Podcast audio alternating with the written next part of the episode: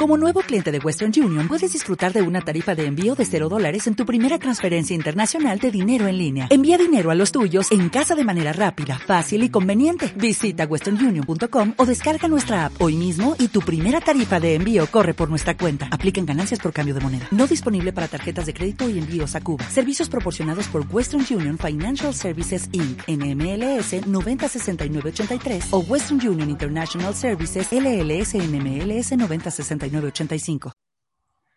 muy buenas a todos, ¿qué tal? ¿Cómo estáis? Podcast número 8, podcast muy especial, cambiamos de temática, nutrición, salud y rendimiento con Marcos Bodoque. ¿Qué tal? ¿Cómo estás? Pues muy bien, encantado de, estar por aquí, como siempre, eh, aportando mi granito de arena en transmitir información, transmitir información de valor que intente pues, mejorar la calidad de, vida de las personas y hacer pues, un poquito mejor el, el mundo, sobre todo en esto que nos gusta, ¿no? De, la salud. Así que muy contento y, gracias por, la invitación. Yo encantado de estar aquí hablando.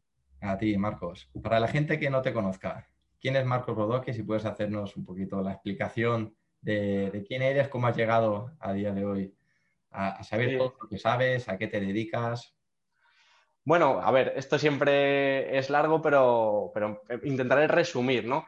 Eh, básicamente mi historia empieza de que yo era una persona que pues en la adolescencia tenía bastante sobrepeso, estaba, estaba bastante gordito y llegó un momento pues donde como que me cansé de estar gordo, dejé de comer, perdí peso y una vez ya me di cuenta que me había equivocado, me había fastidiado bastante la salud, pues empecé con el tema del ejercicio, empecé a preocuparme por la alimentación, a empezar a investigar por mi cuenta y eso hizo pues que yo con, con 16 años ya estaba pues eso, estudiando temas de alimentación, de, de nutrición sobre todo a nivel de, de, entrenamiento, de nutrición, sobre todo a nivel de, nutrición. Y ahí empezó un poquito todo, sobre todo a nivel de mío propio, de, pues eso, mejorar mi salud, eh, quería mejorar mis entrenamientos. Y ahí fue como un poco empezó todo. Luego al final, pues di a parar en, eh, con, 21 años en la carrera de, de, CAFID, que yo ya llevaba pues bastante tiempo estudiando alimentación por mi cuenta. Y, y, fue la carrera que me decidí porque no me convencía el plan el plan de estudios de, nutrición. Entonces digo, voy a meterme a CAFID, que también es algo que, me interesa. Hice INEF en, la, Politécnica.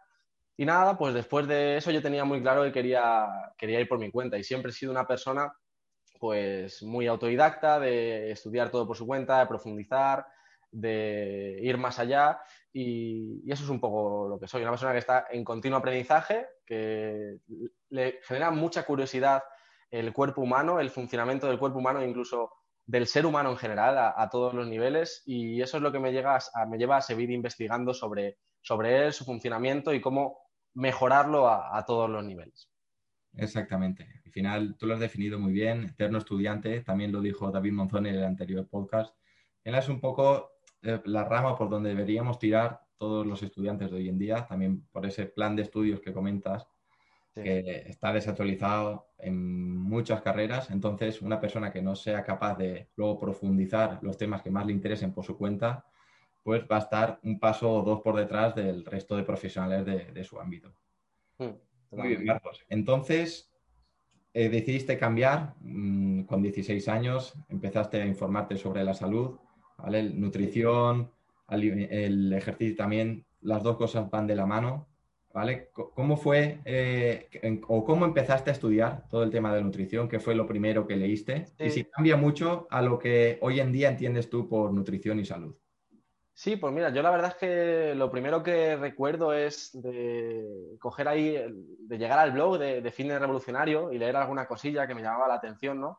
Y, joder, me gusta mucho pues el enfoque, ¿no? Más eh, evolutivo que, promueve y al final, eh, hoy en día, bastantes años después, yo me veo promoviendo ese enfoque evolutivo de, la salud ¿no? en, el, ser humano. Y llegué ahí un poco por, fin de revolucionario. Empecé a mirar plan de estudios, la carrera, lo que, lo que había en nutrición y, no me convencía. Entonces me puse a estudiar por, mi cuenta. Me cogí un poco las asignaturas eh, que tiene el plan de estudios que veía que me podían aportar y me puse a estudiar pues un poco de ello eh, por vía autónoma y luego a seguir profundizando pues, pues todo. Y yo cuando llegué a, prácticamente a CAFID, se podría decir que yo tenía muchos más conocimientos de alimentación que de, que de entrenamiento. Y, así ha sido todo un poco. ha sido como algo complementario el tema del entrenamiento con el tema de, la alimentación. Hmm. No me considero, por así decirlo, eh, el mejor entrenador y porque no me he metido tan de lleno en ese aspecto. Hmm. Entonces, ¿por qué no decidiste a lo mejor hacer luego algún posgrado? Bueno, que no sé si lo tienes sobre nutrición, a lo mejor profundizar en algún tema. ¿O realmente piensas que uno de forma autónoma sí que puede llegar a adquirir todos esos conocimientos para poder ser bueno en, ciertos ámbitos? Pienso que de forma autónoma eh, la carrera es importante. ¿Qué pasa? Que yo gracias a CAFID pues pude profundizar un montón en toda la parte de fisiología, pude meterme en todo lo que tiene que ver con anatomía del cuerpo humano y me hizo ver que esa, base fisiológica tiene muchísima importancia en, todo, eh, ya sea en ejercicio físico, en alimentación. Entonces, pienso que si una persona no tiene esa base a nivel fisiológico, a nivel de entender, por así decirlo, aunque sea la química a nivel simple del, cuerpo humano, no puede obtener por su cuenta los conocimientos suficientes de tanto de alimentación como de nutrición, porque va a estar muy sesgado y se va a quedar muy en la superficie. Hasta que no entiendes qué es lo que pasa en el cuerpo humano, es como que los conocimientos no están bien asentados. Y lo mismo pasa un poco en el CAFID. Creo que la carrera pues, puede dejar mucho que desear, pero sin esas bases de fisiología, de biomecánica, anatomía, pues no puedes ser un buen entrenador, un buen preparador físico y creo que eso sí hace falta y, la carrera te da la visión. Entonces pienso que la carrera es importante en ese aspecto. Mm, exactamente, comparto al 100% tu opinión. Has dicho que hay que profundizar para saber cómo funciona también el cuerpo humano por dentro. Ahí quiero llegar hoy contigo con este podcast, ¿vale? Que nos hables sobre lo que tú sabes, sobre cómo funciona el cuerpo humano por dentro. ¿vale? Has comentado que te empezaste a formar con Marcos Vázquez, con Fin Revolucionario, y Marcos sí que promulga mucho el, ayuno intermitente. Una tecnología que está hoy en día muy de moda, pero para mí es una de la, es la moda más antigua que hay en el mundo de, la nutrición. Entonces, vamos a empezar a hablar por el ayuno. Primero de todo, ¿qué es el ayuno, Marcos? Básicamente, el ayuno significa no ingesta de alimentos. Entonces, todo el mundo hace ayuno, ya sea de mayor o menor duración. Hasta la persona que cena a las 12 y se levanta a las 7 y desayuna, esa persona hace ayuno. Que sea un ayuno de 7 horas, pues sí, eh, es un ayuno de 7 horas, pero no deja de ser un ayuno. Entonces, Ayuno es cualquier periodo de, no ingesta, ¿no? Desde eh, la última comida hasta la siguiente. Que luego, luego esté pues ya más avanzado el tema del el ayuno intermitente como una estrategia donde ya es algo más planificado, tienes más, eh, más conciencia de las horas que estás haciendo ayuno, lo haces con un enfoque, como digo, consciente de por qué lo haces, buscando beneficios a nivel de salud, eso es otra cosa, pero el ayuno básicamente es no comer, dejar el tiempo sin comer, no ingesta, mm. básicamente. ¿Qué tipos de ayuno intermitente hay? Hay, porque supongo que bueno, casi 12, 16, 8 que son los más famosos. Eh, OMAD, por ejemplo, también, una comida al día.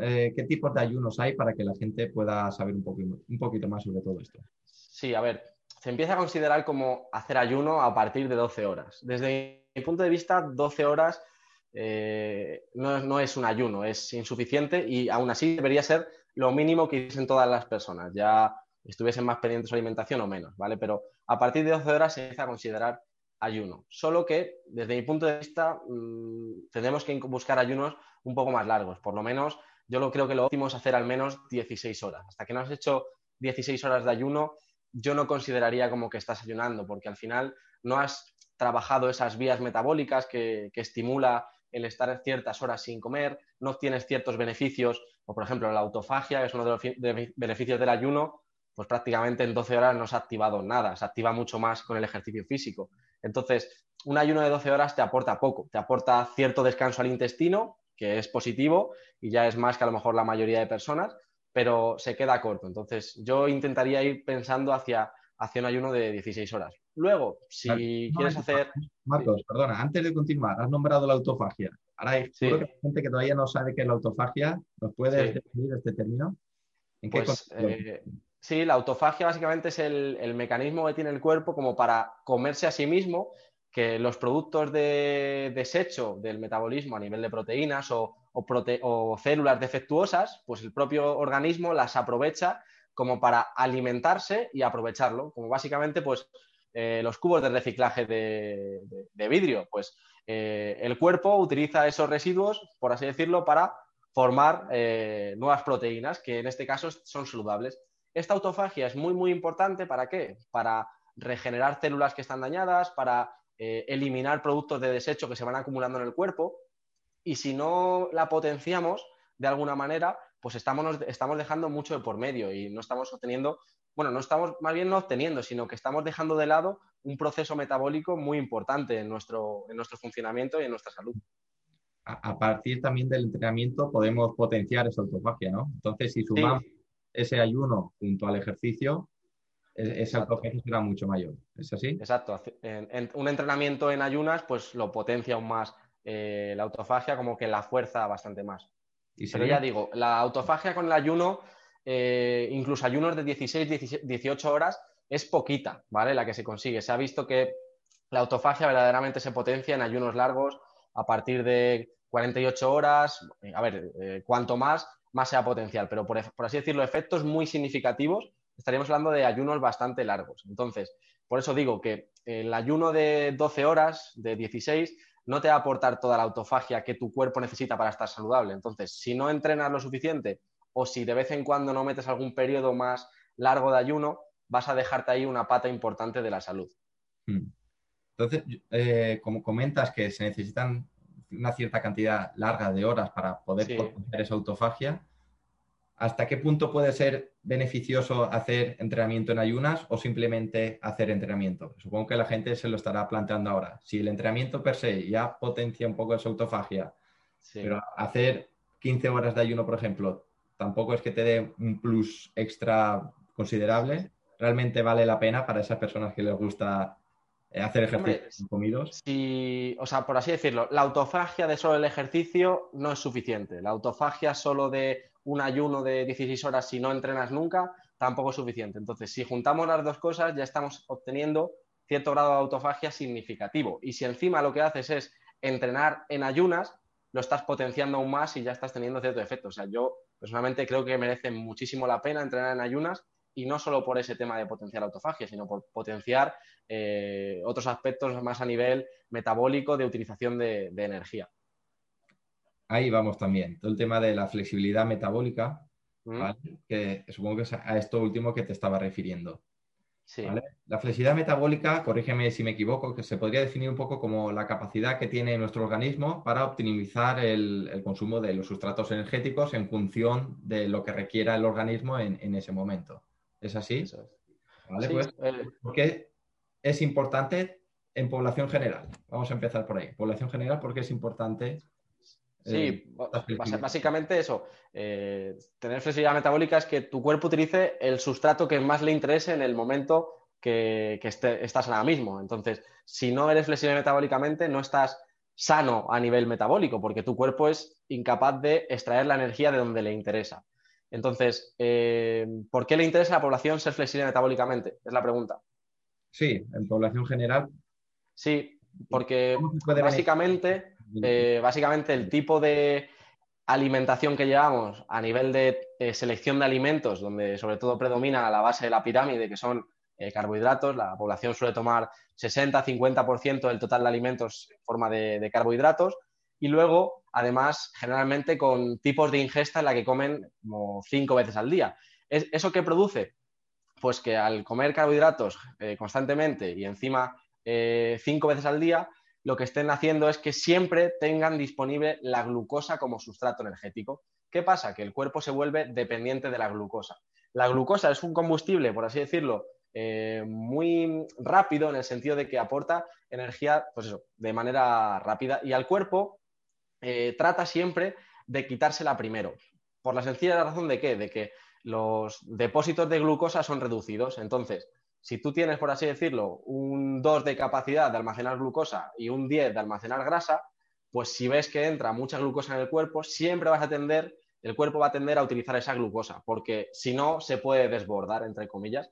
Mm. Entonces, eh, las personas en población general son dependientes de la glucosa. Cuando te tiras toda tu vida solo funcionando con glucosa, porque ¿qué pasa? Si comes cada tres horas y si comes muchos carbohidratos, nunca vas a acceder a tu grasa como fuente principal de energía.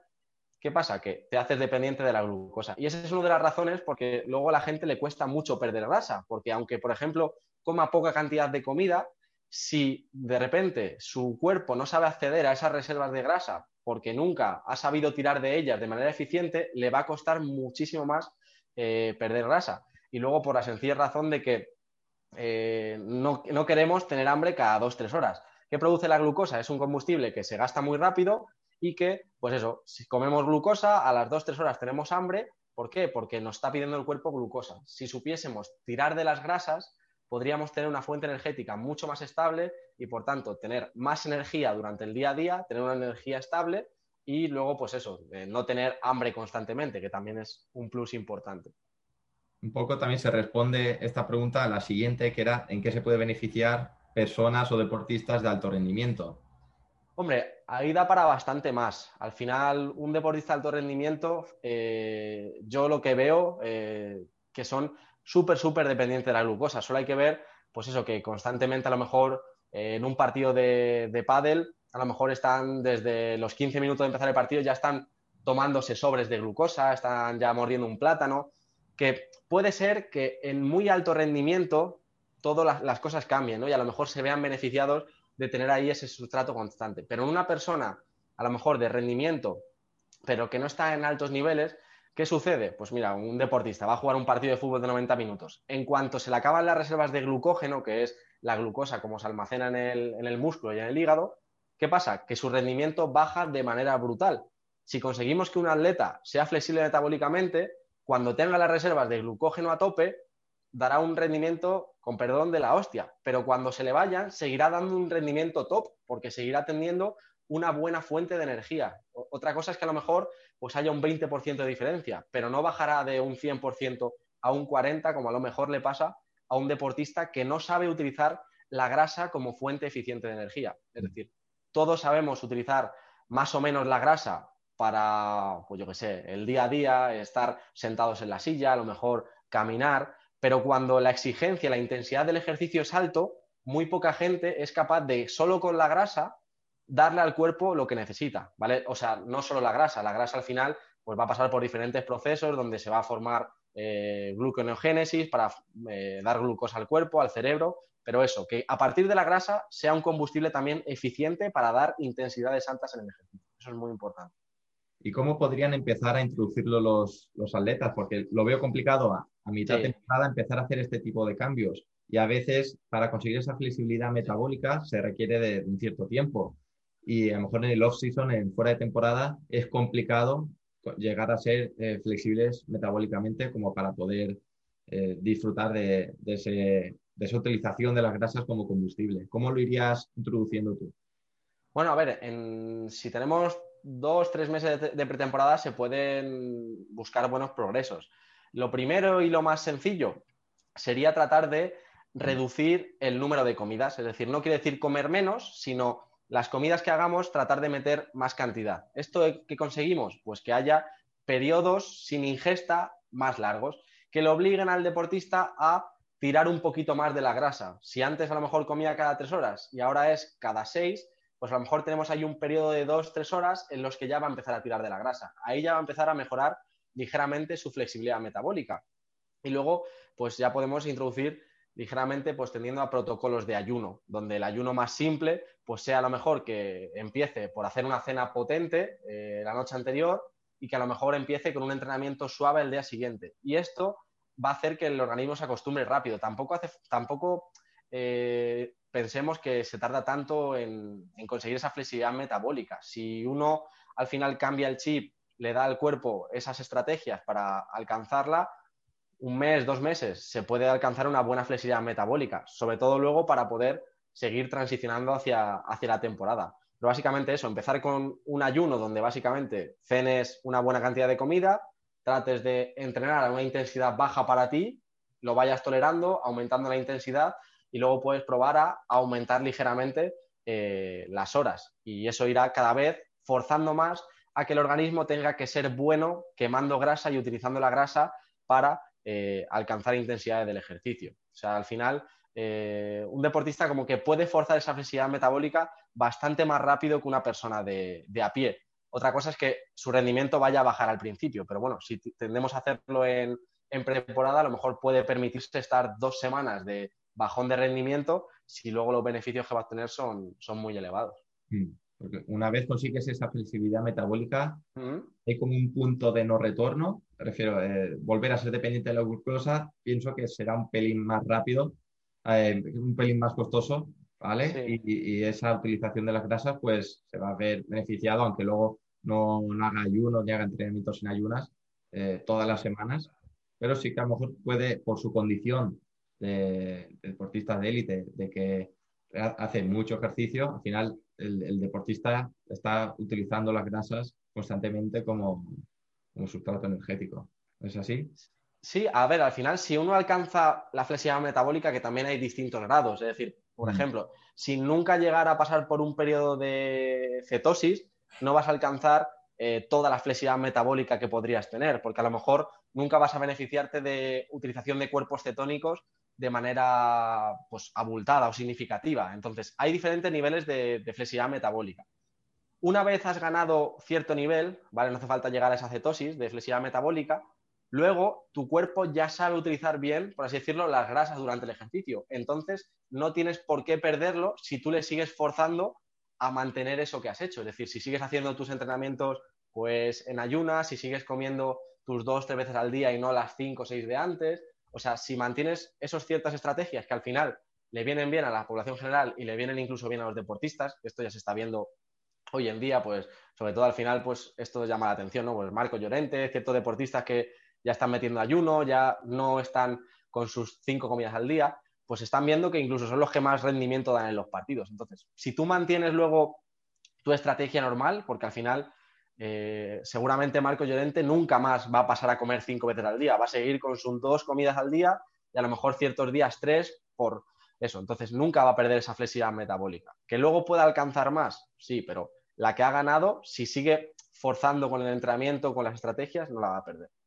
Y en el caso del rendimiento, por seguir un poquito más aquí, profundizar, eh, después de un partido, por ejemplo, imagínate que están en, ahora en una Eurocopa, que tienen partidos a tres, cuatro días, sería interesante después del partido, a modo de recuperación, hacer una comida, ¿vale? Eh, para, eso mismo, para recuperar.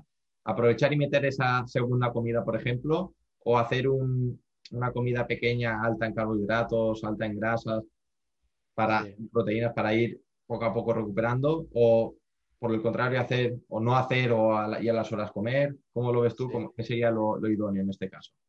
A ver, todo depende de las exigencias que, tengan, ¿no? Porque si tienen que estar entrenando a los dos días al máximo nivel, tienen que reponer, pues a lo mejor lo más conveniente ellos que hagan sería reponer esos niveles de glucógeno con carbohidratos que sean más saludables, no lo típico pues que te han dicho siempre de meterte un bol de pasta, ¿sabes? De que sea proinflamatoria y ya vienes con la inflamación del propio ejercicio, pero meterte a lo mejor una comida donde sean hidratos más de asimilación lenta, pero que recargues tus niveles de glucógeno. Y luego, sobre todo, pues la proteína es lo más importante, a lo mejor en esa comida justo después del entrenamiento. Y luego, a lo mejor, pues la siguiente comida, pues priorizarán más eh, la ingesta de grasas y manteniendo siempre la, proteína. Todo depende un poco del rendimiento. Pero al final, como digo, en rendimiento no hay a lo mejor problema en tener una ingesta a lo mejor alta de carbohidratos y más después de un partido, después de un entrenamiento, que el cuerpo está, por así decirlo, abierto a captar esos nutrientes de manera beneficiosa. Es decir, toda esa glucosa que va a entrar va a ir directa al músculo. Eso no le va a pasar a, a Juan, que tiene su barriga cervecera y va a jugar un partido de pádel a las 7 de la tarde con los amigos y prácticamente ha estado todo el día sentado en la silla pues a él no le va a interesar meter hidratos después del entrenamiento, posiblemente, porque no tenga ninguna prisa por rellenar ese glucógeno y seguramente le beneficie mucho más una comida alta en proteínas, con su suficiente grasa, algo de verduras y, ya está. Y le va a forzar al cuerpo a fabricar ese glucógeno a partir de la propia grasa que él tiene. Entonces va a obtener más beneficios metabólicos. Todo es cuestión del contexto. Has nombrado cetosis y cuerpos cetónicos antes. Para la gente que no esté metida en, el mundo de la nutrición, ¿podrías definir estos dos conceptos? Sí, eh, bueno, vamos a hablar también entonces de, dieta cetogénica, que está bastante de moda también, pues como el tema del ayuno.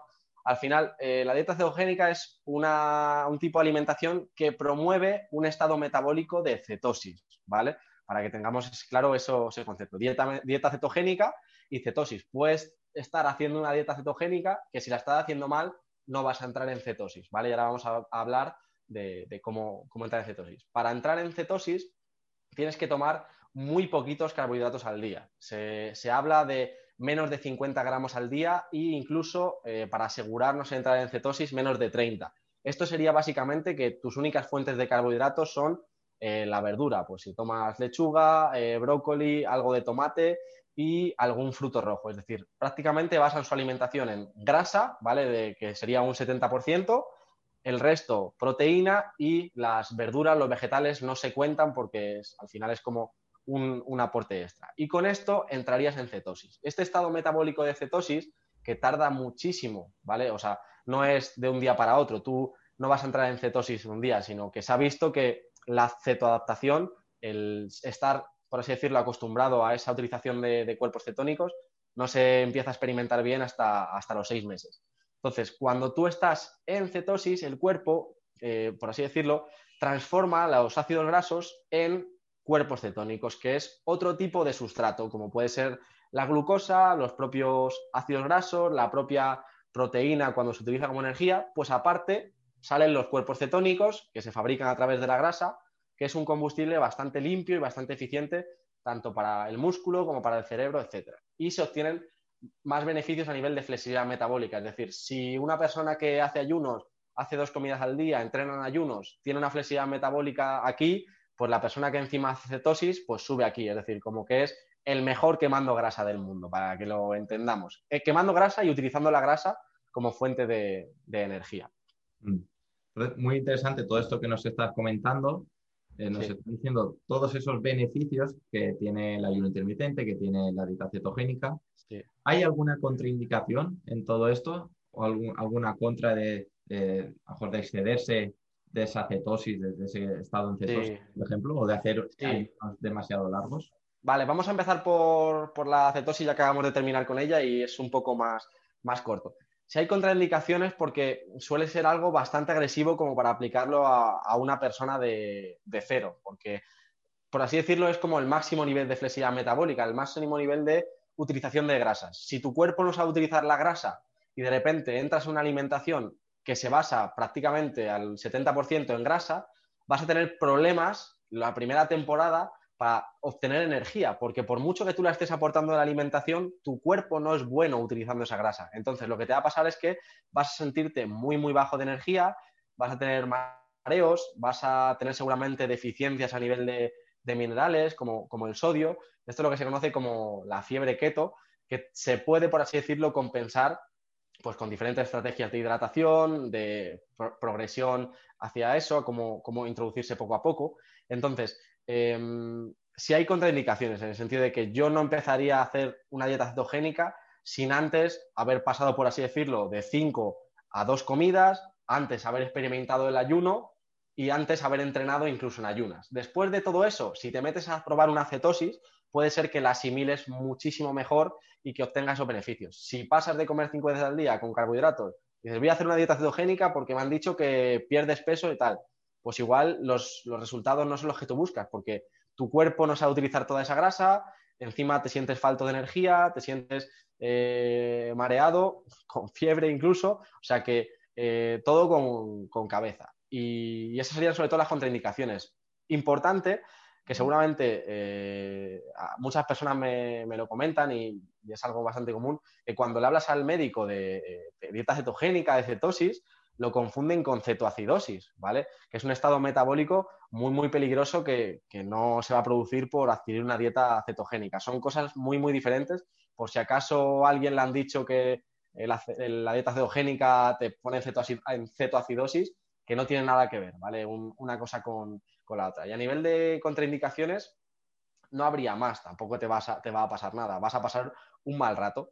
Y a nivel del ayuno, eh, yo creo que el ayuno es algo que es imprescindible para tener una buena salud del organismo. Yo creo que es, por así decirlo, el, hábito que debería tener toda la población y que más beneficios aportaría. El que toda la población hiciese 16 horas de ayuno, yo creo que acabaría con gran cantidad de los problemas metabólicos que tenemos, porque el hacer ayuno va muchísimo más de que perder peso, ¿vale? Si quieres ahora hablamos de esto. Entonces, contraindicaciones, eh, no, todo el mundo puede hacer ayuno, ¿vale? Es decir, un día tú te levantas con prisa y no desayunas, no pasa nada, ¿vale? Todo el mundo puede hacer ayuno. Otra cosa es que como ahora has oído que el ayuno intermitente está muy bien, que se pierde peso tal, sin haber hecho nunca antes ayuno, te pongas a lo loco. Voy a hacer ayuno para perder peso. Y encima, junto con ese ayuno, lo que hace es, dice, ah, pues voy a aprovechar y como esto me reduce el apetito, pues voy a comer menos en las otras comidas. Y a lo mejor lo que estás haciendo es poner a tu metabolismo en un estado más reducido de bajar tu metabolismo eh, y justamente conseguir lo contrario, que se ponga en modo supervivencia, que lo que pasa eso es que como tú le tienes dándole tan poquita energía, cuando le das un poquito más, por ejemplo, el fin de semana, lo almacenas todo como grasa. Entonces, puede ser que fastidies tu metabolismo. Entonces, ayuno, puedes hacerlo perfectamente. De manera, por así decirlo, programada, tratando de hacer protocolos, tal, eh, yo lo que haría es primero aprender a alimentarme, aprender qué es exactamente lo que tu cuerpo necesita a nivel de cantidad y de nutrientes, de la calidad de los nutrientes, y cuando tengas todo eso controlado, iniciarte los ayunos, porque un error muy común es pensar que hacer ayuno es comer menos, no, hacer ayuno es dividir esas ingestas de manera distinta para que tú dejes ciertas horas sin eh, introducir alimentos en tu organismo. Y eso es lo que tiene muchos beneficios metabólicos. Que la pérdida de peso no se produce porque eh, comas menos por hacer ayunos, no, sino se produce porque como tienes beneficios metabólicos como mayor flexibilidad metabólica en la que tu cuerpo utiliza mejor la grasa, pues pierdes grasa. Como además mejoras la saciedad, mejoras tu relación con la comida, generalmente tenderás a comer menos procesados, productos procesados. Entonces, todos estos efectos a nivel metabólico son los que van a traer esa pérdida de peso, ¿vale? Y, y este sería sobre todo la contraindicación. Tampoco te va a pasar nada por, ayunar. Yo tendría más miedo de comer cinco veces al día que de ayunar. Exactamente. En personas diabéticas, ¿sería complicado hacer, por ejemplo, el ayuno?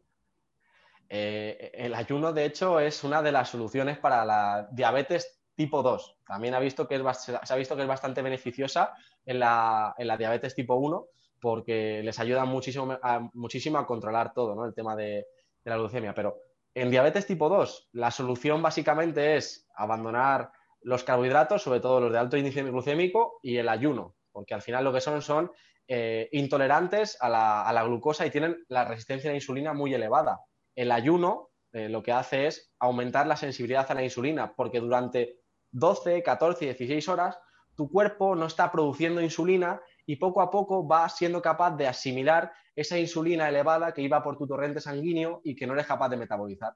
Si un diabético, por ejemplo, que tiene los niveles de insulina altos y no le da tiempo entre dos ingestas de tres horas a reducirlos porque no es sensible a ella, si vuelve a comer a las tres horas, está aumentando su problema. En cambio, si a lo mejor pasan 16 horas, pues aunque esté elevado al principio, va a ir poco a poco consiguiendo utilizarlo. Y con el tiempo, no vamos a pensar que en dos semanas vas a solucionar una diabetes con ayuno, pero si mantienes esto durante seis meses, un año, a lo mejor esa resistencia a la insulina te la puedes quitar de en medio, si aparte la acompañas con un consumo reducido de, de carbohidratos, que es lo otro, porque al final un diabético es una persona intolerante a la glucosa. ¿Por qué? Porque su insulina no funciona bien, no es capaz de asimilarla bien.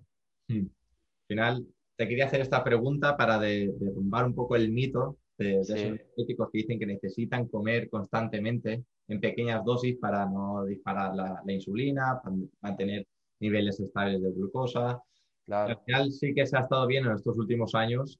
Hay, hay evidencia y científicos que lo van respaldando poco a poco todo esto, de que sí que se puede revertir una diabetes tipo 2.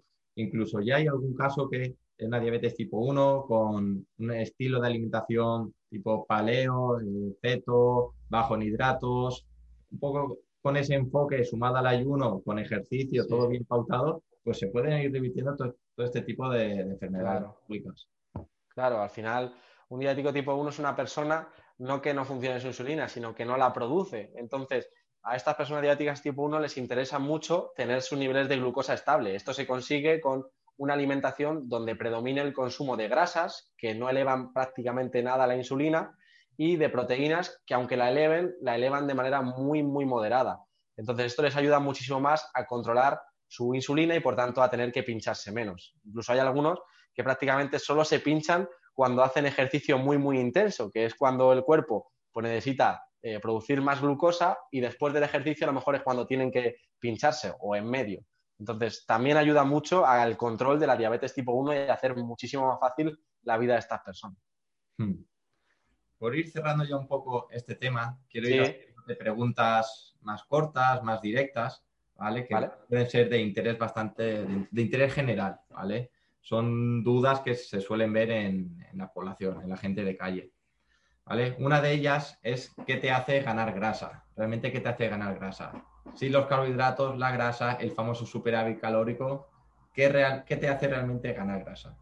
Pues lo que te hace ganar grasa básicamente son las hormonas, ¿vale? Porque lo que, de lo que depende que tú almacenes grasa, básicamente es de, un receptor, ¿no? La lipasa sensible a hormonas, que es lo que determina si entra grasa a tu tejido adiposo o no. Entonces, la ganancia de grasa depende de tu estado metabólico y de tus hormonas. Si tus hormonas están indicando que almacenes grasa, vas a almacenar grasa, independientemente si estás comiendo mucho o poco.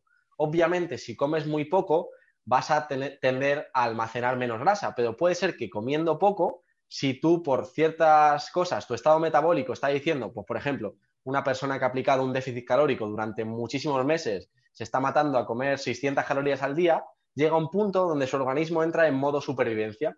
¿Qué es eso? Que cualquier cosa que tú ya le metas a partir de ahora, su prioridad va a ser almacenarlo como grasa porque cree que lo va a necesitar. Entonces, igual deja de almacenar nutrientes o igual deja de formar membranas celulares a partir de esa grasa y lo que cree que es más eh, importante para él es que toda esa grasa de los alimentos la almacene o que todos los carbohidratos, en vez de transformarlos en glucógeno, los transforme en grasa, porque es lo que le interesa por si acaso le sigue viniendo un periodo de hambruna.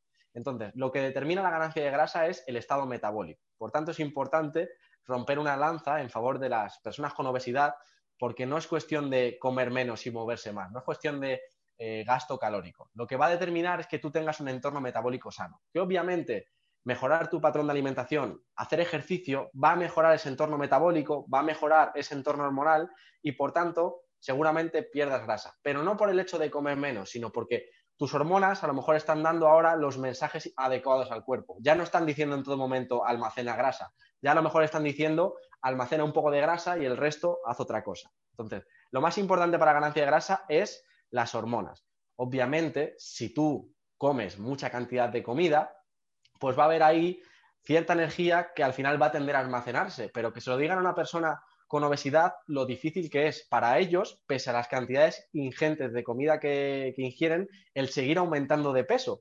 O para personas que son muy, muy delgadas, que comen burradas a nivel de calorías, que no ganan peso, no ganan grasa. ¿Eso por qué es? Pues porque su metabolismo, sus hormonas, están dictando que él no almacene grasa. A lo mejor no la almacena aquí y sí la, está almacenando a lo mejor entre los órganos, ¿vale? Entonces, tenemos que pensar que el almacenamiento de grasa depende del entorno hormonal y del entorno metabólico. Entonces, ese debe ser el objetivo para la pérdida de grasa de manera saludable. Mejorar tu entorno hormonal y metabólico, aunque sea un proceso más lento, al menos al principio. Mm. ¿Y cómo mejorarías ese entorno hormonal, más allá de la alimentación y el ejercicio que has comentado? Pues, algunos tips de alimentación o si hay otros factores que pueden influir, como puede ser el descanso, el estrés, de las emociones, todo este tipo de cosas. Vale, vamos a decir dos cosas tontas de alimentación, que al final lo más fácil no es pensar en lo que comer, sino pensar en lo que no debemos comer, ¿vale? Hay, entre comillas, alimentos, los denominamos mejor comestibles, los productos procesados, bebidas energéticas, refrescos, eh, pues aceites, eh, girasol, aceites vegetales procesados. Todas estas cosas lo que hacen es causar el caos a nivel metabólico. Entonces, no es cuestión en ese caso de calorías, es cuestión del daño que te hacen a todo el cuerpo, la inflamación, que van a favorecer el que tú ganes grasa. Entonces, quitando estos alimentos, vas a tener ya mucho ganado. Hay personas que se esperan que al quitar estos alimentos, de repente, en dos semanas pierdan peso. Ostras, has estado causando un daño metabólico a lo mejor durante cinco años y piensas que en una semana que está tu cuerpo empezando a recuperarse, ya vas a empezar a perder peso. Igual, el quitar esos alimentos, si lo mantienes durante cinco meses, la respuesta de nivel de pérdida de peso la tengas a los cinco meses, porque has dado tiempo a que tu cuerpo se recupere. Es como, es como una lesión. No vas a esperar que si empiezas a aplicar el tratamiento bueno el primer día, al día siguiente el lesionado ya esté bien. Pues esto sería lo primero, quitar alimentos que nos destrozan el metabolismo, porque interfieren en todo. Lo segundo, Mejorar tu flexibilidad metabólica, que es de lo que hemos estado hablando. Es muy importante que tú sepas utilizar la grasa y quemar la grasa, porque si tu objetivo es perder grasa, vas a tener que ser bueno utilizando la grasa. Si no, tu cuerpo a lo mejor no va a extraer tanta energía de la grasa y va a hacer otras cosas de por medio.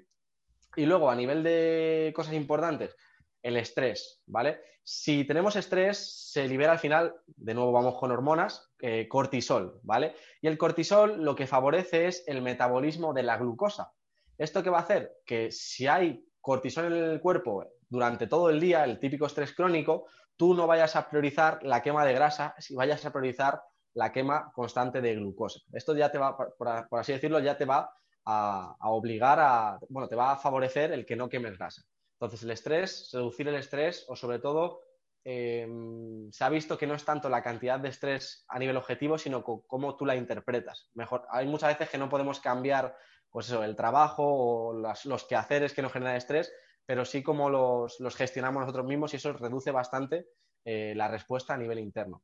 El descanso, al final el descanso por la noche se producen todos los procesos, por así decirlo, de regeneración del cuerpo, favorece que el metabolismo funcione correctamente, nuestras hormonas se regulan para volver a empezar al día siguiente a hacer lo que tienen que hacer y si no descansamos, pues va a haber cierto caos. Entonces, descanso y estrés, eh, dos cosas que podemos hacer todos, bueno, entre comillas, que nos van a mejorar muchísimo en, la pérdida de grasa. Y luego al final, eh, algo muy importante es cierta dosis de movimiento diario. Yo hablo, pues, por así decirlo, del movimiento como uno de los interruptores del organismo y hasta que no lo apretamos, las cosas no van a ir bien en todo. Tú puedes llevar una alimentación perfecta, cuidar tu descanso, etcétera, que si no te mueves, al final las cosas no van a ir bien. Es como el aceite del coche. Sí, sí, tú puedes tener el mejor coche, echar la mejor gasolina, limpiarlo muy bien, pero si no hay aceite en el motor, no va a funcionar como debería. Pues el movimiento es algo así. Y lo mismo pasa con el entrenamiento. No vale solo con el movimiento, sino que tenemos que entrenar y entrenar con cierta intensidad. Se está viendo que lo que más favorece es un entrenamiento de fuerza con pesas, ya sea, eh, ya sea con pesas o desplazando eh, el propio peso corporal, pero sea un, entrenamiento que favorezca esa función muscular, porque el músculo es uno de los principales, bueno, es el mayor órgano del cuerpo y es uno de los que más beneficios metabólicos nos otorga a nivel de gestión energética, sobre todo gestión de la glucosa, sensibilidad a la insulina. Entonces, entrenamiento de fuerza, movimiento general, ¿vale? No estar todo el día sentado en la silla y luego entrenar una hora en el gimnasio, gestión del estrés, eh, descanso. Y luego se está viendo que tiene mucho impacto también eh, nuestra regulación con los ritmos circadianos y la exposición al sol. También afecta muchísimo. Entonces, eh, parece que el tema del sol, que tendemos siempre a simplificar todo, va mucho más allá de la vitamina D va mucho más allá de eso y tiene que, a nivel de regulación hormonal, de la leptina, de la melatonina, etc. Entonces, eh, el exponernos al sol durante todos los días va a favorecer la pérdida de grasa y luego, pues de lo mismo, el no exponernos a pantallas azules a partir de ciertas horas también va a mejorar mucho, pues eso, todo nuestro entorno hormonal. Serían así los consejos más, más básicos, entrando ya luego en que llevamos una alimentación mm. adecuada. También la gente eh, confunde mucho descanso con dormir ocho o más horas. Y no es eso, al final, durmiendo seis o siete horas de calidad, pues puede ser mucho mejor que dormir nueve, nueve o diez horas estando en la cama, que muchas veces hay niños sobre todo que tienen los ritmos circadianos súper alterados, que se quedan hasta las tres o las cuatro jugando, se levantan a las doce y están reventados.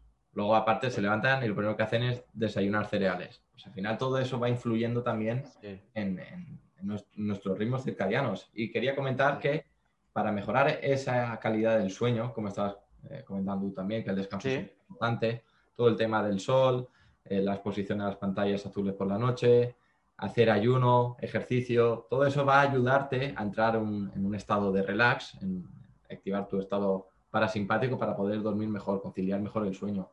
También se está viendo los efectos de la respiración para poder descansar mejor, una respiración más pausada, más diafragmática, no tan superficial, pues todo eso también nos va a ayudar a, esa gestión del estrés, de, poder bajar eh, las pulsaciones, de poder relajarnos, y todo eso también nos va a ayudar, son ya al final herramientas que os vamos dando, nos va a ayudar a poder eh, bajar peso o, bajar, perder grasa, mejor dicho, porque ya no es perder peso, es perder grasa En, este proceso. Mira, por, un dato interesante, por ejemplo, yo me encuentro prácticamente a todas las personas que, ya sea entreno, llevo alimentación, que respiran mal. Ya tanto, sobre todo, lo más preocupante es que respiran por la boca, ¿vale? En vez de por la nariz y luego eso, no tiene una correcta respiración diafragmática. Si tú ya vas respirando por la boca, que oxigena bastante menos el cuerpo y encima una respiración de arriba que, como tú dices, activa más el, tono simpático, que para que nos entienda todo el mundo es todo lo que hace que estés más activo, más, más enérgico, situaciones más de estrés, pues haces que durante todo el día estés promoviendo esa alteración, ese, ese estar más activo. Si llega la noche y de hecho sigues respirando, por ejemplo, por la boca, vas a descansar muchísimo menos. Entonces, a lo mejor el simple hecho de cambiar tu respiración de por la boca a la nariz, incluso durmiendo dos horas menos, vas a descansar muchísimo más. También mm. influye, por ejemplo, cuánto de tarde hayas, cenado. Se, está viendo que cuanto antes cenemos, es decir, intentar cenar con las horas de, luz, pues por ejemplo, ahora son las 8, pues ya podría ser una buena hora o incluso antes para cenar, para irnos con bastante tiempo eh, a la cama con el estómago vacío. Eso mejora mucho la calidad del descanso y a lo mejor siete horas con un estómago más vacío, eh, descansas mejor que ocho si has cenado a las justo antes de dormirte. Em, lo mismo con el tema de las horas. Cuanto antes te acuestes, da igual las horas. Si no es lo mismo acostarte a las 11 y dormir ocho horas que acostarte a la una y dormir 8 horas también se descansa mucho menos por, el tema de los ritmos. Entonces, es muy importante eso que has dicho de que lo importante no es tanto el cuánto, que obviamente, pues si son ocho horas de calidad o siete y media, como se está viendo, de calidad, perfecto, pero igual, a lo mejor con seis horas de muy buena calidad, te va mejor con las ocho horas que duermes ahora, despertándote varias veces, con el estómago lleno, etcétera. Mm.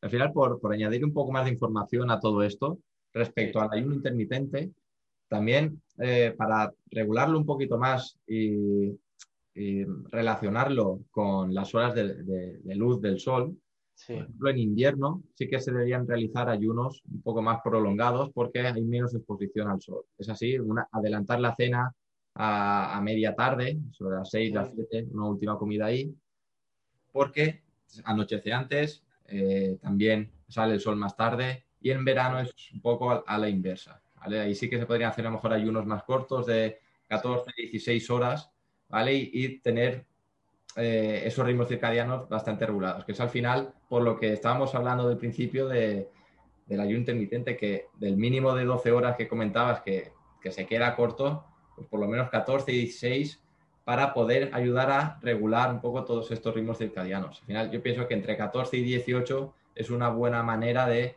pienso que como eh, recomendación general a la, población en sí, entre 14 y 18 podría ser una buena franja horaria para ir haciendo el ayuno Sí, todo, todo, el mundo debería aspirar a ello. Y es algo importante, has comentado ese matiz, que muchas veces cuando pensamos en el ayuno, pensamos en no desayunar. Y puede ser que lo que hagas sea no cenar, en el sentido de que eh, eh, desayuno siempre va a ser la primera comida que hagas después de ayunar, ya sea a las 12, a las 8 de la mañana o a las 4 de la tarde. Entonces, no relacionemos solo el ayunar con saltarnos esa comida de las 8 de la mañana. Puede ser que la que te saltes sea la comida de las 9 de la noche y que tu última comida del día sea a las 4 de la tarde. Y entonces haces un ayuno que va desde las 4 de la tarde hasta las 10 del día siguiente y sería también perfectamente un ayuno intermitente. Y como tú dices, eh, si comemos en los momentos donde hay luz solar, la comida se metaboliza mucho mejor y nos sienta mucho mejor, entonces puede ser más interesante. También suele ocurrir, por ejemplo, ahora en verano, que los requerimientos energéticos eh, varían. Yo personalmente y con todo el mundo me encuentro que el hambre se reduce generalmente en verano.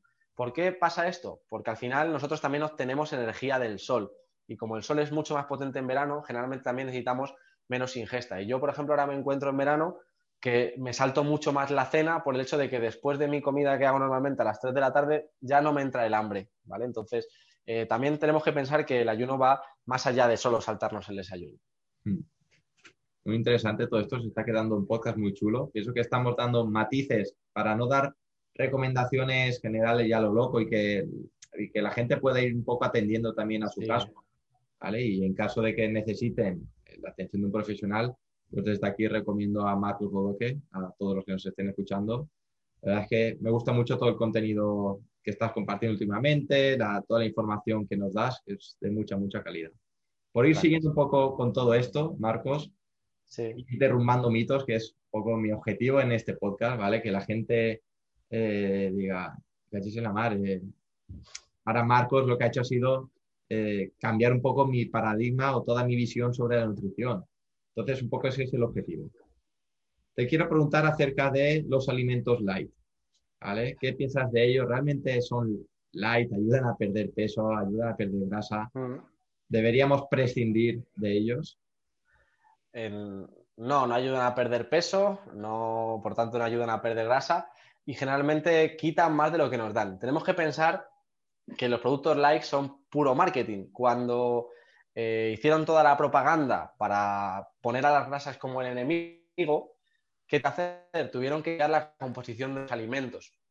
Entonces, cuando tú quitas la grasa, que es, por así decirlo, el macronutriente que más sabor da, más textura da, si quitas la grasa, los alimentos saben a, culo. Hablemos así de manera clara. ¿Qué tienes que hacer cuando quitas la grasa? Tienes que añadir un montón de azúcar y de jarabe de alta fructosa, que es eh, fructosa procesada, para que esos alimentos tengan sabor. Entonces, la mayor parte de todos los alimentos eh, desnatados, light, lo que tienen es, en vez de grasa, que a lo mejor podría ser una grasa natural y buena, lo que tienen son cantidades bastante altas de azúcar o de fructosa, eh, fructosa de procesada, de industrial.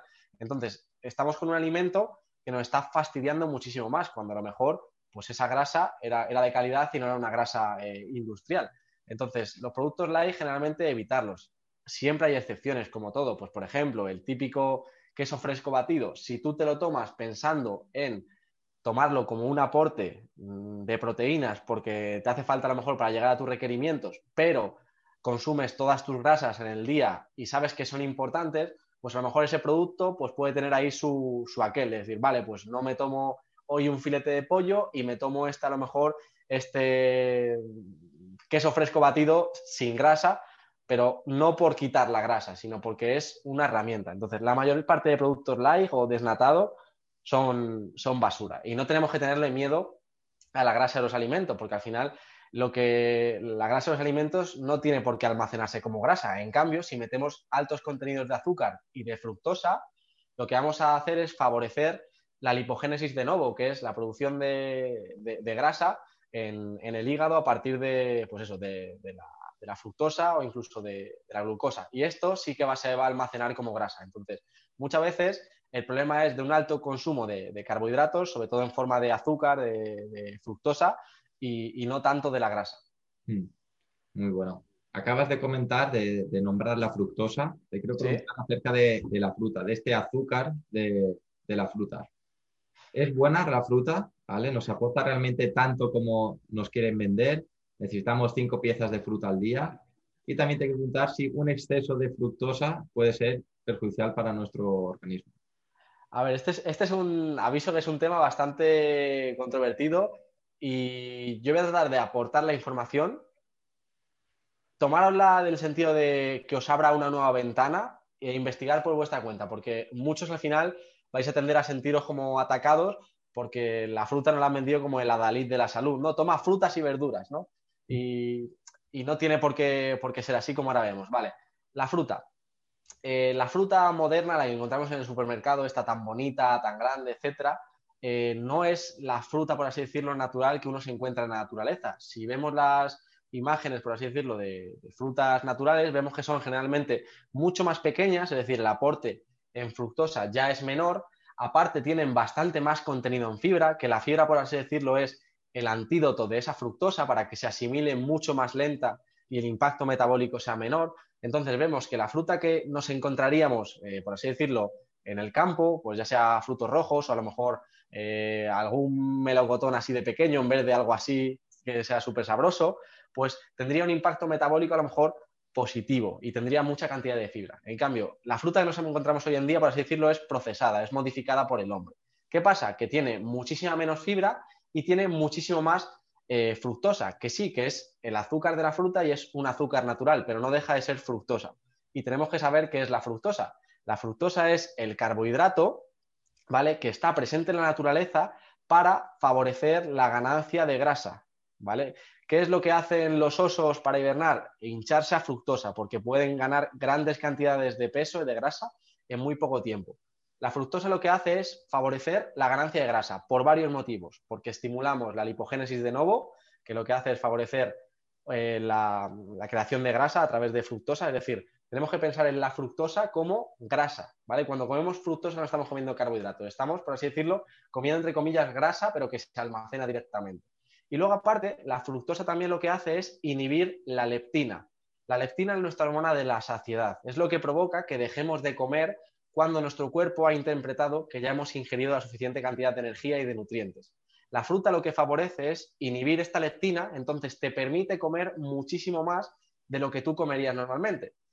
¿Qué pasa? Que si a lo mejor tú te tomas tu comida normal y tomas una fruta al final y no comes nada más, pues el impacto a lo mejor no es mucho. Pero si a lo mejor lo que tú haces es tomarte una fruta a media mañana, vas a llegar con mucha más hambre la comida. Si a lo mejor te tomas la fruta incluso antes de comer y no después, vas a comer más en esa comida. Entonces, la fruta favorece la ganancia de grasa, ¿vale? Porque es, está pensada para eso. Está pensada que cuando en el pasado nos encontrásemos un árbol con frutas, un panal de miel, que no era tan fácil, pero bueno, si nos lo encontrásemos, pudiésemos comer hasta hincharnos, sin parar, porque era una energía es que en el pasado ganar grasa era una bendición, ¿vale? Porque lo normal era no tener comida durante muchos años. Entonces, la fructosa tiene ese objetivo, que ganemos grasa. Entonces, el impacto metabólico tenemos que pensar que no tiene por qué ser positivo y por mucho que sea natural, no tiene que ser bueno. Se ha visto que la fructosa se metaboliza prácticamente igual que el etanol, que el alcohol, ¿vale? Con, ciertas diferencias, pero prácticamente es igual, excepto pues, que incluso la fructosa no es capaz del cerebro de metabolizarla. Por tanto, recomendación de la fruta. Para nada tenemos que comer cinco frutas al día, ¿vale? Yo no comería más de una fruta al día y sobre todo tratando de que sean frutas estacionales, ¿vale? Porque no es normal tomar eh, frutas que no son estacionales y para nada es obligatorio. Si un día no comes fruta, no pasa nada. Puedes aportar la misma cantidad de vitaminas y minerales, incluso mucho más, a partir de los vegetales. Si tú ves punto por punto lo que aportan ciertos vegetales, pues coges por ejemplo brócoli, ciertas verduras eh, de hoja verde, aportan muchísimo más a nivel de minerales que las frutas. Y si encima tenemos en cuenta que las frutas modernas son muy pobres en vitaminas y minerales, pues eh, no produce que no sean algo imprescindible para nuestra alimentación. Y si tu objetivo es la pérdida de peso, seguramente te beneficies de reducir bastante la fruta, es decir, no tomar más de una pieza al día, favorecer sobre todo frutas de bajo índice glucémico, pues sobre todo frutos rojos, y, que no sea algo obligatorio. Tenemos que tratar de quitar esa fijación con la fruta como algo de saludable, porque al final tenemos que tener en cuenta que sí, que es fructosa, pero la fructosa el cuerpo no la metaboliza bien, ¿vale? O sea, es importante saber que eh, no puede haber fructosa en sangre porque el cuerpo no sabe trabajar con ella y que tiene que pasar toda por el hígado.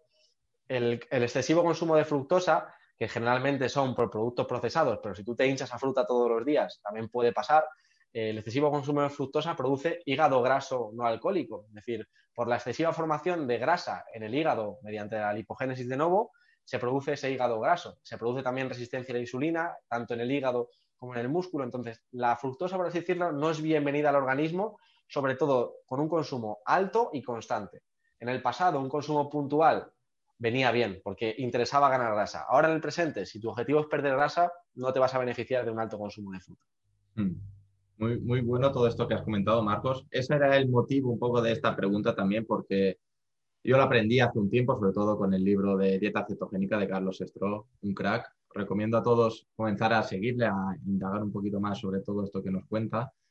Y al final yo dejé, prescindí de las frutas, también de muchos vegetales, empecé a incrementar el consumo de grasas, de, vísceras, de hígado, pues pienso yo que, bueno, pienso yo no, se, ha demostrado que el, aporte de minerales y vitaminas de todos estos alimentos es mucho mayor que las frutas y las verduras que tenemos hoy en día. Por eso, poco la fruta y verdura es necesaria, pues hasta cierto punto, ¿de qué calidad es? ¿Vale? Porque si es de mala calidad, pues ahórrate el dinero, ahórrate el tiempo de masticar eso y cómete un hígado, por ejemplo. Come sangre. Todo eso te va a aportar mucho más que, toda esta fruta y verdura. Bastante importante esto que comentas, que siempre relacionamos vitaminas y minerales exclusivamente con, fruta y verdura. Y luego coges alimentos como puede ser, por dicho, el hígado de ternera, pero tú coges un huevo, tú coges un, un entrecot de carne de pasto y aportan muchísimas más vitaminas y minerales eh, punto por punto que, cualquier fruta o verdura. Entonces tenemos que empezar a pensar que comiendo alimentos, eh, generalmente productos animales, pues como suele ser pescado azul, huevos, carne de calidad, prácticamente aportamos todas las vitaminas y minerales. Que luego viene bien comer algo de verduras por tener ahí un extra y por aportar fibra, Sí, pero, pero tenemos que tener en cuenta que al final no todo nuestro consumo de vitaminas y minerales no viene de la fruta y la verdura. De hecho, el más abultado viene del resto, si es carne de calidad. Hmm, exactamente.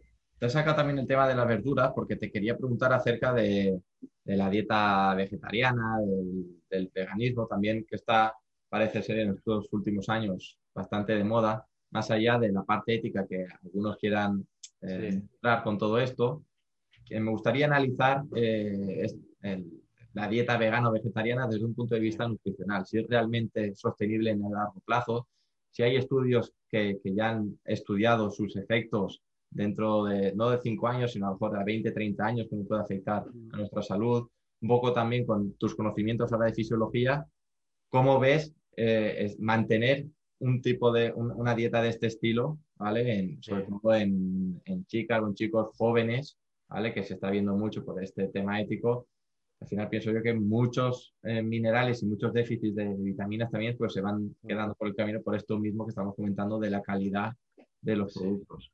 ¿Qué nos puedes comentar acerca de esto, Marcos? Igual, tema polémico, dejar de lado el aspecto moral, yo eso perfectamente eso lo entiendo, eh, lo respeto y de hecho pienso que puede estar muy bien si visto de esa manera. O sea, del aspecto moral del veganismo, ahí no nos vamos a meter, ¿vale? Yo solo voy a hablar a nivel de eh, alimentación y de lo que ocurre en el cuerpo. ¿vale? Entonces, intentemos dejar, por así decirlo, ese sesgo, porque yo voy a intentar de aportar datos. ¿vale? el consumo de animales no es una opción, ¿vale? Eh, a nivel de si quieres preservar una buena salud, ¿vale? Si no tienes nada de consumo animal, no vas a tener una, una buena salud. Puede ser que si tú pasabas de tener una alimentación que se basaba en productos procesados y ahora empieces a comer más eh, verduras, eh, legumbres en vez de, yo qué sé, de pan, pues vas a mejorar tus a corto plazo. Pero se van a estar generando deficiencias por debajo que a lo mejor tú no vas a ver hasta dentro de seis años. ¿vale? Tenemos que tener en cuenta que todas nuestras células son proteínas, ¿vale? Son aminoácidos. Entonces, de la calidad de nuestras proteínas depende la calidad de nuestra vida. Y tenemos que tener en cuenta que la proteína vegetal es de una calidad muchísimo menor que la proteína animal. ¿En qué sentido?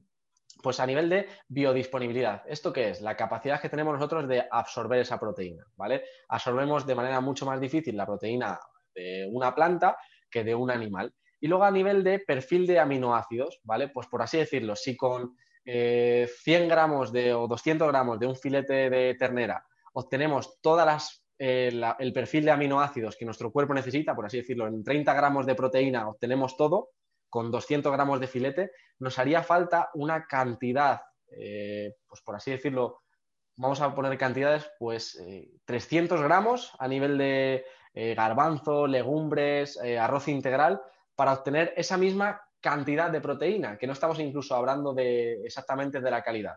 Si además, si metemos esa cantidad de alimento, es decir, a nivel de eh, garbanzos, lentejas, arroz integral, que estamos metiendo un montón más de energía al organismo, ¿vale? Porque a lo mejor son, no me gusta hablar de calorías, pero a lo mejor son 500 calorías generalmente vacías porque son carbohidratos que no aportan ningún nutriente. O sea, te estás metiendo un montón de energía para aportar la proteína, que es lo que tú buscas, y luego generalmente acompañada de un montón de antinutrientes o proteínas inflamatorias, como puede ser las lectinas de las legumbres, como puede ser el gluten de productos como el trigo. Entonces, para aportar la misma cantidad de proteína que tú necesitas, necesitas aportar mucha más cantidad de comida y encima con efectos secundarios, como puede ser ese aporte de antinutrientes que incluso evitan que tú absorbas bien todo lo que quieres absorber. Entonces, a largo plazo no es sostenible el veganismo, ¿vale?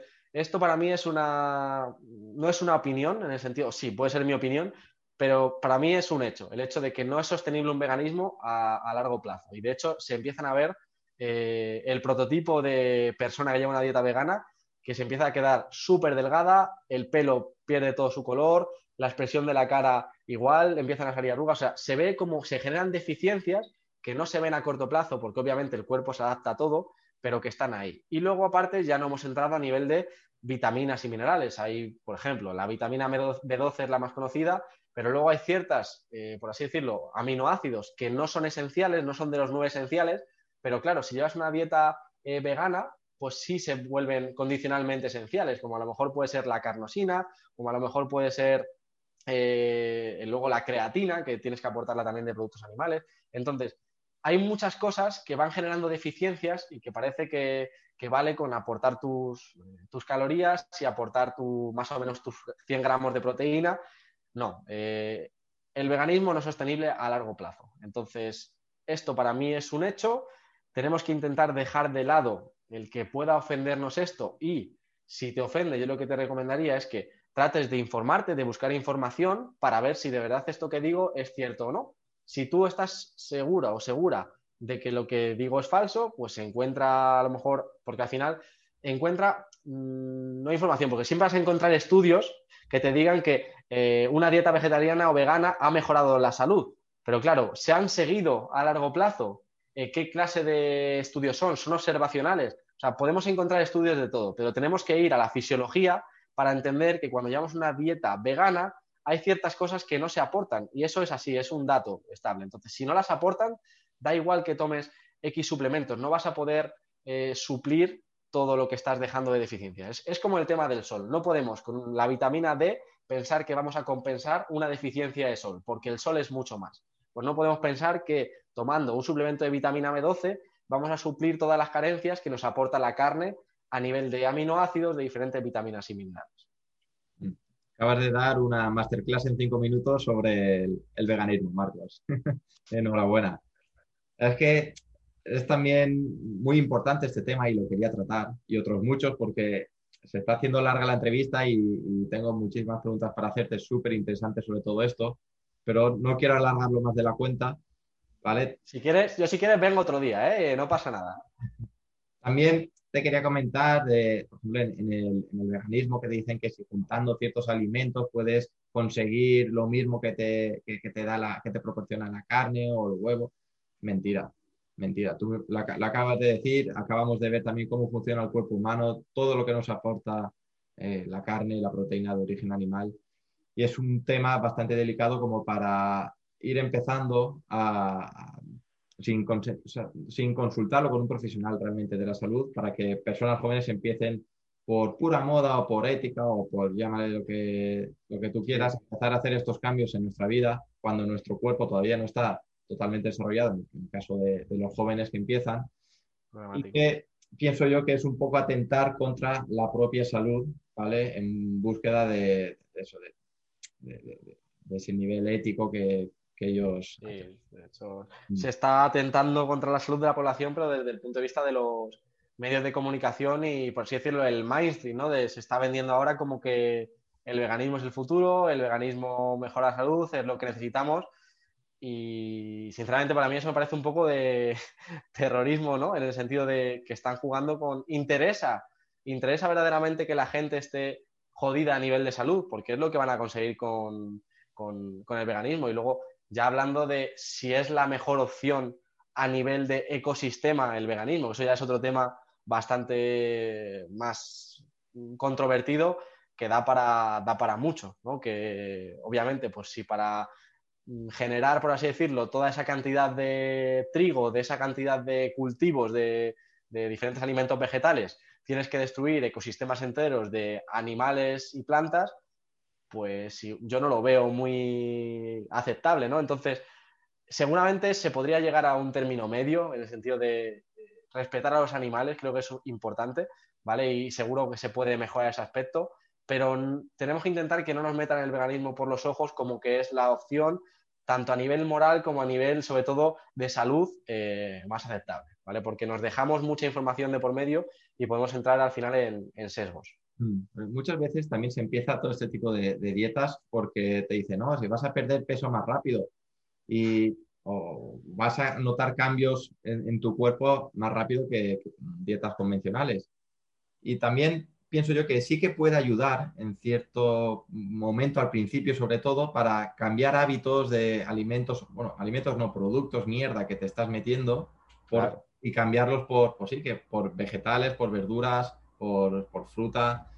Y, sí, en, un momento, pues, ese sí que va a ser un cambio positivo para, para, tu cuerpo. Y a lo mejor durante unas pocas semanas vas a estar muchísimo mejor que antes, pero no va a ser por la dieta vegana o vegetariana mm. per se, sino porque has dejado de comer mierda. Has dejado de tomar eh, esas proteínas proinflamatorias o tantas proteínas proinflamatorias, porque, como bien has comentado, el tema del gluten está presente, la lectina en, garbanzos, en legumbres, todo esto también es a tener en cuenta y se podría desarrollar mucho más.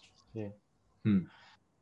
A ver, incluso puedes tener beneficios eh, durante varios años. O sea, la cosa es que como todo, no podemos coger como ejemplo a una persona, por así decirlo. Claro, tú ves el ejemplo de un deportista de alto rendimiento que dice que es vegano y claro, a lo mejor lleva un año en el veganismo todas las mejoras que ha tenido a nivel físico no, han sido gracias al veganismo y ahora sigue manteniéndose bien por todo lo que tenía de antes. Y dices, ostras, pues tiene un buen porcentaje de grasa, claro, estamos pensando, tenemos que pensar en una persona que metabólicamente está muy bien, que gestiona muy bien ese exceso de energía, porque gasta mucha energía, que su metabolismo es mucho más sano y puede gestionar mejor toda la mierda que le metamos, aunque sean productos vegetales. Entonces, nos llevamos como siempre la imagen de esa persona que está muy sana, eh, siguiendo una beta vegana y pensamos que eso puede ir para todo el mundo. No sabemos si ese deportista en seis años va a tener problemas. A mí me, hizo, me, gustó, el, por ejemplo, que saliese Miley Cyrus eh, diciendo públicamente que, que, tuvo que volver a la carne porque se estaba destrozando su salud, ¿vale? Que se dio cuenta a los cuatro años de que estaba destrozada, que no era ella, que había cambiado su manera de pensar, o sea, claro, es que al final tenemos que pensar que las hormonas determinan todo, determinan lo que somos, nuestros estados de ánimo, cómo pensamos. Y ella dijo públicamente que el veganismo la había cambiado y la había destrozado todo, la salud y a nivel mental. Y tuvo que volver a la carne. Entonces, mola que salgan estas cosas de también ver personas que ya están viendo esos efectos a largo plazo para que luego la gente se pueda cuestionar cosas. Y luego llevar una alimentación vegana, saludable, hay que tener mucho, mucho ojo, porque te hace falta suplementación de muchos tipos. No hemos hablado ni siquiera de eh, a nivel de omega 3, de, los pescados azules, o sea, hay muchas más cosas que nos hemos dejado por el camino. Entonces, yo lo tomaría de que no es a la ligera. Si quieres eh, a nivel moral eh, cambiar algo, pues a lo mejor puedes informarte bien, una alimentación o volacto vegetariana puede ser una opción en la que puedas preservar mejor tu salud y si te informan mucho, estás seguro de lo que haces y aún así quieres sacrificar tu salud por eso, oye, te honra y perfecto, pero que sepas que no es la panacea y que no tiene por qué ser saludable. Exactamente. Por ir acabando un poco ya el podcast, eh, voy a seguir por la línea de, estas proteínas proinflamatorias, ¿vale? Hay mucha, eh, todo el tema del gluten, de la lactosa, la sensibilidad que, tenemos hoy en día eh, a este tipo de proteínas. A la gente le está empezando a sentar mal, se están dando cuenta de que el gluten sienta mal, la lactosa sienta mal. ¿A qué se debe todo esto? ¿Vale? Porque ahora hay tanta gente que le sienta mal la lactosa, el gluten, y hace 50 años no, había o no se sabía. ¿Qué es lo que pasa? Bueno, no, no es que ahora mismo nos sienten peor, es que ahora mismo estamos, en, estamos con un entorno metabólico mucho más nefasto que hace 50 años, donde a lo mejor tu día a día era ir a labrar el campo. Entonces, pues seguramente ese vaso de leche, por mucho fuese intolerante a la lactosa, te sentaba de manera diferente que ahora, que estás eh, sentado en una silla, no te mueves, etcétera. Entonces, esto también ayuda. Ayuda también el hecho de que eh, comamos mucho más. Entonces, nos expongamos a mucha, mucha más cantidad de esas sustancias que, no, nos, no, nos, favorecen. Y al final tenemos que tener en cuenta que todos somos, tenemos cierta, por ejemplo, sensibilidad al gluten. Es decir, el gluten para nadie es positivo, porque en todos, en todos los organismos va a provocar ciertas reacciones que son negativas para nosotros. Que haya personas que sean más sensibles que otras y que le sienten mucho peor que otras, no quiere decir que si tú no notas unos efectos muy abultados, no sea bueno para ti el gluten. O sea, para nadie va a ser beneficioso el gluten o va a ser algo recomendado tomarlo. Todo el mundo se va a beneficiar de dejar de tomarlo, porque ya digo, los cambios no siempre son a nivel físico. Y a lo mejor, aunque tú no te inflames a saco la barriga, a lo mejor estás teniendo problemas de desarrollar una enfermedad autoinmune de tiroides en cinco años, por ejemplo, ¿vale? Y no todo se ve. Entonces, siempre hay ciertos, o sea, hay todo el mundo tenemos eh, sensibilidad, sobre todo al gluten, y luego con la lactosa, pues pasa que eh, el 70% de la población, o un poquito menos, 67%, pues eh, es intolerante a la lactosa, ¿vale? O tiene mayor sensibilidad a la lactosa que, que, el resto. Hay personas que sí la toleran bien porque tienen la lactasa, pero otras que no. Entonces, si tú notas que te sienta mal eh, la leche, los productos, bueno, sobre todo de la leche, ¿vale? Porque luego los quesos sufren otros, otros procesos, pero si, por ejemplo, notas que la leche te sienta mal, no debes consumir leche porque te está haciendo daño metabólicamente. Igual una persona que sí puede gestionar bien esa leche, pues es un alimento que tiene proteínas de calidad, tiene grasas de calidad y es un buen alimento, pero para ti no. Y a lo mejor en tu caso, pues la leche la toleras mal, pero el queso, pues puede ser que lo toleres bien. Y otra persona puede ser que no tolere ni la leche ni los productos lácteos en general. Entonces, para ti, para esa persona en ese caso, también va a ser recomendable dejar el queso. Entonces, tú tienes ya que poner cierta conciencia en ver cómo te sientan los alimentos, ¿vale? Porque comemos un poco a lo loco y tenemos que ver cómo nos sientan durante la ingesta, cómo nos sientan las horas después, qué tal nos sentimos a nivel de energía, de pesadez mental, pesadez a nivel intestinal, cómo son nuestras digestiones, todo esto es importante. Entonces, mm, yo creo que sobre todo eso, que el gluten, eh, eliminarlo todo lo posible, todo el mundo te siente mejor o peor, porque sabemos los efectos que produce en el organismo. Y luego la, leche no es un alimento imprescindible, o sea que eh, si quieres quitarlo puedes aportar de otras fuentes el calcio o esas grasas animales positivas y, y proteína, y que si te sienta bien, pues adelante. Pero o sea, tenemos poca conciencia sobre nuestro cuerpo y, por ejemplo, yo hace siete años pensaba que la leche me sentaba bien y luego me he dado cuenta de que no, cuando he ganado más conciencia de cómo me sientan las cosas. Entonces, no es tan fácil. Exactamente. ¿Y se puede ir revirtiendo esta situación de nos sienta o somos intolerantes, por ejemplo, al gluten? ¿Puede, ¿Podemos llegar en algún momento, esas personas celíacas o intolerantes al gluten, eh, puede llegar un momento a, eh, con cambios a lo mejor en su estilo de vida, con todo esto que hemos comentado, que pueda reintroducir otra vez poco a poco algo de gluten. ¿Se puede conseguir esto? Vale, a ver, una persona intolerante al gluten no va a poder, eh, al menos que yo sepa, no lo sé, yo creo que por lo que yo estoy informado, persona intolerante al gluten nunca va a poder gestionar el gluten y una persona que sea sensible al gluten, si se expone mucho, esa sensibilidad puede aumentar y del mismo modo, si se deja de exponer a ello, esa sensibilidad puede disminuir hasta haciendo punto. Entonces, puede ser que en un momento de tu vida el gluten te cause estragos ya porque has alcanzado un nivel de sensibilidad muy, muy alto y puede ser que si tu metabolismo lo vuelves a reconducir un poco, mejoras tu estado de salud general, pues en cierto momento a lo mejor una ingesta de gluten no te sienta tan, tan mal. Pero más allá no sé, no sé responder a esa pregunta. Hmm. Creo que es un tema para seguir investigando en el futuro a lo mejor no se ha indagado lo suficiente para, como para poder decir si se puede revertir o no. Me suena eh, haber visto hace unas semanas a Indica Montiel comentar, creo que era él, algún caso de que está llevando a alguien tolerante, no me acuerdo si era la lactosa o el gluten, no me acuerdo si era, y que con ciertos cambios en la alimentación, el ayuno y tal, eh, pudo volver a tomar algo en cantidades pequeñas de, lactosa, de gluten, no me acuerdo exactamente qué era, estoy hablando muy de, oída, sin que le sentara tan mal.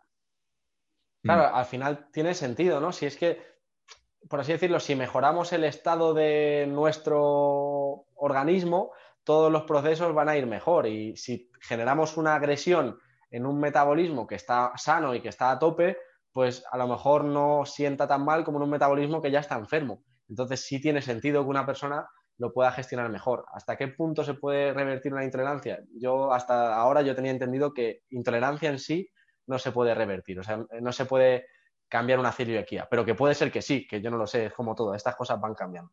Hmm, exactamente. Marcos, para ir acabando, eh, son preguntas estas que siempre las hago a todos los invitados. Eh, para que la gente se pueda llevar herramientas prácticas luego para, casa. Eh, ¿Qué lecturas, qué autores, a qué gente recomiendas seguir? ¿vale? ¿Sobre qué piensas que la gente debería eh, tirar más? Algunos libros que te hayan marcado. Pueden ser de nutrición, de entrenamiento, de filosofía, de desarrollo personal. Lo que tú consideres. Libros que pienses que sí o sí una persona debería leer. Vale, voy a decir uno de, mm, bueno, de nutrición lo tengo claro, que es el que has comentado tú, es el de Carlos Estro y Ricardo Estro, de dieta cetogénica, pero no nos quedemos en el título, ¿vale? Porque el libro es Dieta cetogénica, el protocolo de una alimentación efectiva.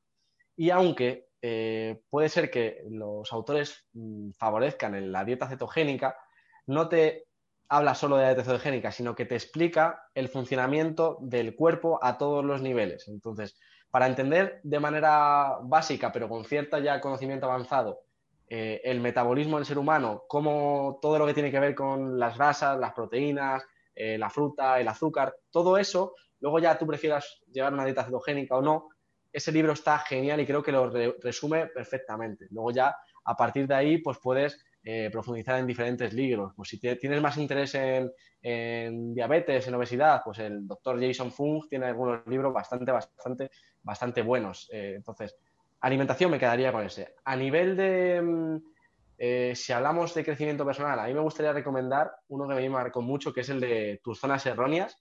Yo creo que ese es un libro cortito, pero que te aporta muchas bases para ser una mejor persona y, ese lo recomiendo enormemente. Así que yo recomendaría ese libro, que de hecho fue de los primeros que leí y fue de los que más me marcó y siento sobre todo que es el que más cosas me he llevado el libro que luego he aplicado a mi día a día, como cosas de, ostra, ostra, no había dado cuenta de este comportamiento que es tan básico y que tan negativo es en mi vida y de verdad cambiarlo y notar una mejoría. Entonces, voy a dejar esos dos porque siempre tendemos a tener un exceso de información.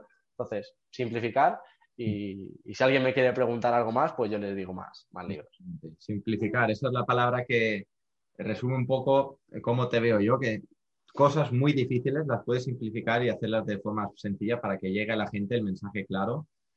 Eh, eres un, tío muy tranquilo, eres un crack, Marcos. He disfrutado mucho esta entrevista, sabes un montón sobre todo esto y espero que a, a, la gente le haya gustado pues todo esto que hemos tratado hoy en el podcast y si estamos abiertos a hacer una segunda, una segunda parte de esta entrevista, por mi parte sí, porque se han quedado muchas cosas en el tintero y me gustaría poder profundizar más en todo ello. O sea que si vosotros los que nos estáis escuchando queréis que Marcos y yo hablemos o incidamos sobre algunos temas en concreto, podríamos prepararlo un poco más de aquí a un tiempo, si, si nos cuadra a los dos y, y al lío. Ya te digo, a mí me ha encantado también en este rato, está súper a gusto, se me ha pasado súper rápido y yo, si la gente le gusta y, quieren que venga otra vez, yo encantado de, volver a tener otra charla y, tratar pues, aquellos temas que, más nos interesan. Así que muchas gracias por, tus palabras, Mauro, y gracias a todos los que habéis llegado hasta aquí y por haberme escuchado. Espero haberos aportado. Sí, Marcos, para cerrar el podcast, me gustaría que dieses eh, un consejo a toda esta gente que ha llegado hasta esta parte del podcast, ¿vale? Un consejo a, a las personas jóvenes o personas eh, estudiantes de nutrición o de CAF, a, la gente en sí, ¿vale? ¿Algún consejo que digas tú? Esto, esto sí o sí lo tenéis que aplicar para conseguir el objetivo que a ti te parezca. Como tú quieras, ¿vale? Y cerramos el podcast con esto. Vale. Voy a ser bastante claro. Hoy en día, una persona que solo tiene la carrera es una persona mediocre. Hoy en día ya tener una carrera no es nada que te diferencie del resto y el contenido de todas las carreras está muy desactualizado y se queda muy, muy corto. Si no te formas durante la carrera, diría yo, sobre diferentes temas también para contrastar la información que te venden, vas a salir de la carrera, pero que vas a aplicar exactamente lo que ahí tienes. Te vas a dar cuenta de que muchas cosas no funcionan, muchas cosas están desactualizadas y vas a estar totalmente perdido después de cuatro años. Entonces, durante la carrera, empieza ya a formarte sobre esto mismo que estás estudiando, pero busca afuera. O sea, te va a aportar mucha más visión. Y luego, eh, dejar claro que al final eh, la experiencia práctica lo va a dar todo. Entonces, si eres entrenador, tienes que probar todos los ejercicios que hagas y sentirlos en ti. Y si te encargas de llevar la alimentación de las personas, debes haber probado todo en tu propia piel, todo lo que luego, por así decirlo, promueves o promulgas. Es decir, si me estás vendiendo el déficit calórico, pues tienes que haber probado lo que ocurre a lo mejor al hacer un déficit calórico durante seis meses, porque a lo mejor se lo estás proponiendo a una persona obesa y la vas a destrozar. Y lo mismo con todo, si estás promoviendo el ayuno intermitente, debes saber qué efectos tiene el ayuno intermitente en ti, cómo te has adaptado a ello, para que luego, cuando lleves a una persona, no le digas, oye, te recomiendo hacer ayuno intermitente, vamos a pautar un protocolo de 14-8, si tú no sabes ni lo que se siente, ni los problemas por los que va a pasar esa persona durante esa adaptación, etcétera. Entonces, experiencia práctica tanto con gente, pero sobre todo contigo mismo, porque hasta que llega la experiencia con gente tarda tiempo, y formarte durante la carrera y sobre todo también después, obviamente. Hmm. Eso es, Marcos. Eh, muy bien resumido, muy buen consejo. Muchas gracias por tu tiempo, muchas gracias por estar aquí y compartir la información. Gracias a todos por haber llegado hasta aquí. Nos vemos en la próxima. Gracias a ti, Mauro. Marcos.